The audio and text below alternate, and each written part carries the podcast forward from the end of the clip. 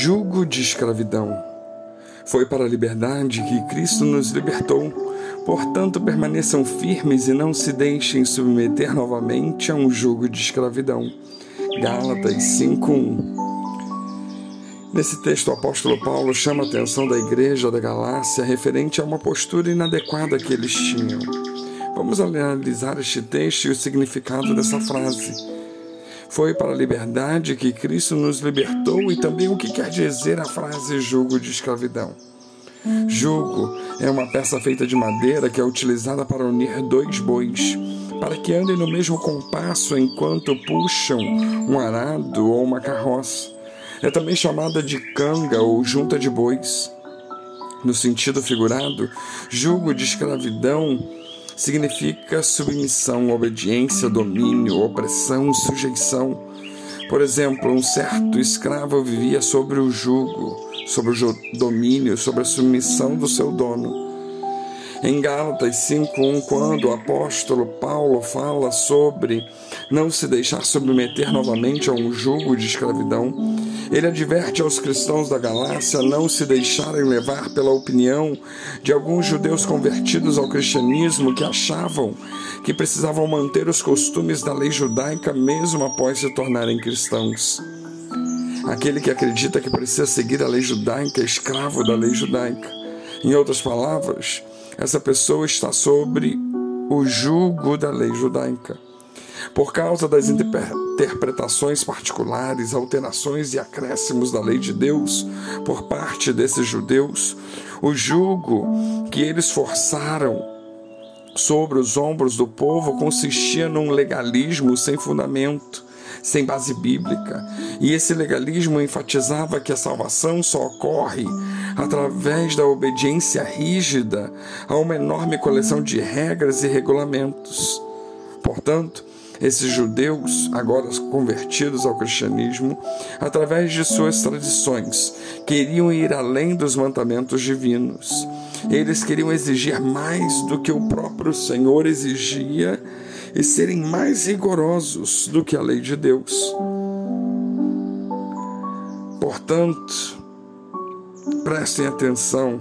Eu, Paulo, afirmo que se vocês deixarem que os circuncidem, então Cristo não tem nenhum valor para vocês. Repito isso mais uma vez para qualquer homem que deixar que os circuncidem. Esse homem é obrigado a obedecer a toda a lei. Vocês que querem que Deus os aceite porque obedecem à lei, estão separados de Cristo e não têm a graça de Deus. Mas nós temos a esperança de que Deus nos aceitará. E é isso o que esperamos pelo poder do Espírito de Deus, que age por meio da nossa fé. Pois quando estamos unidos com Cristo Jesus, não faz diferença nenhuma estar ou não estar circuncidado. O que importa é a fé que age por meio do amor. Gálatas 5, versos 2 a 6. Esses cristãos acreditavam que apenas o sacrifício de Cristo não bastava. Eles não conseguiam acreditar na salvação pela graça, ou seja, que a salvação é um favor imerecido. Por isso eles estavam acreditando que precisavam manter os costumes judaicos para alcançar a salvação. Em outras palavras, de forma figurada, eles não estavam satisfeitos com o Evangelho. Eles acreditavam que seriam felizes, que seriam completos e que encontrariam a salvação apenas se conseguissem seguir a Cristo e manter o mesmo padrão de vida que tinham enquanto eram judeus, ou seja, antes de aceitar Jesus como Salvador.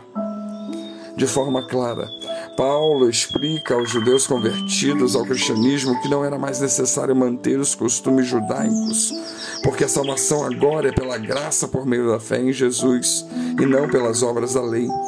Pois pela graça de Deus vocês são salvos por meio da fé, isso não vem de vós, mas é um presente dado por Deus.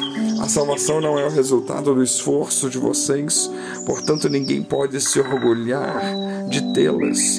Efésios 2, 8 e 9. A mesma coisa que acontece nessa passagem das Escrituras também acontece nos nossos dias atuais.